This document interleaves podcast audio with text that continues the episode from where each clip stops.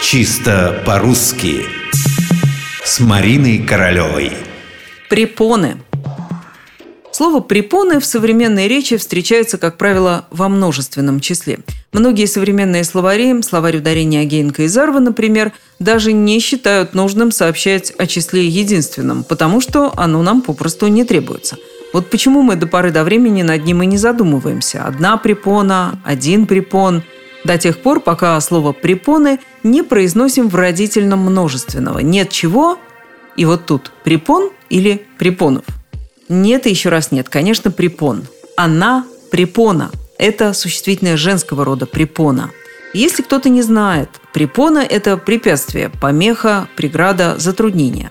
Согласно толковому словарю Даля, обстоятельства противные делу – от старого глагола «припинать», то есть останавливать, задерживать в движении. Мы сейчас можем сказать «они припинаются», то есть спорят, делают друг другу наперекор. Отсюда же известные вам знаки припинания, точка, запятая, тире.